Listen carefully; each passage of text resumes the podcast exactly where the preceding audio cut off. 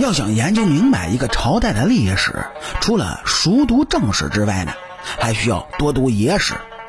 这正史是经，而野史是伪，这一经一伪就编织成了一个王朝。那么今天呢，主播就跟您各位说说这清朝野史中五件诡异的事儿。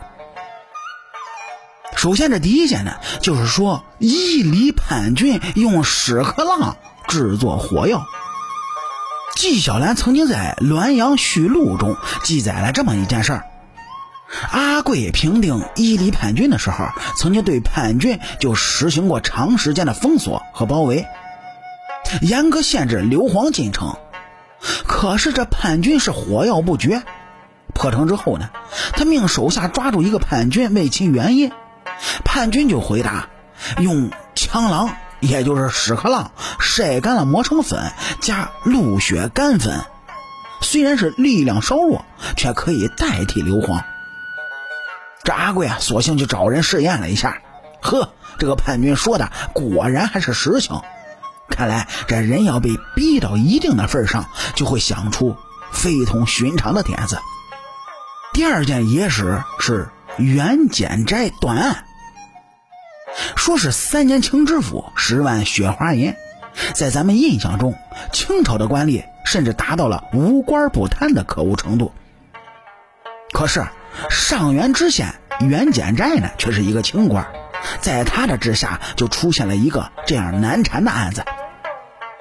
说是有这么一个乡下的富户娶了一个老婆，说是有一个乡下的富户娶了一个妻子，妻子呢用了五个月的时间就给他生下了一个胖儿子，哎，这个富户就认为妻子不贞，想要休妻，而那个待休的妻子却不承认自己不贞，准备是以死明志。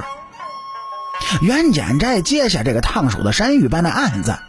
并告诉那个富户，说是早产主贵，晚生主寿的道理。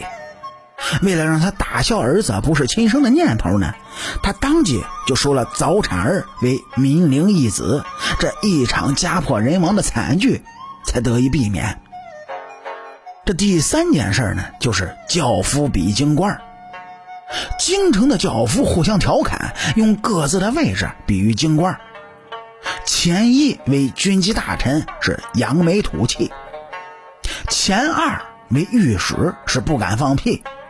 为什么呢？因为他后面坐的就是大人，前二当然不敢放屁了。后一为翰林，是昏天暗地；而后二呢，为布曹，是全无主意。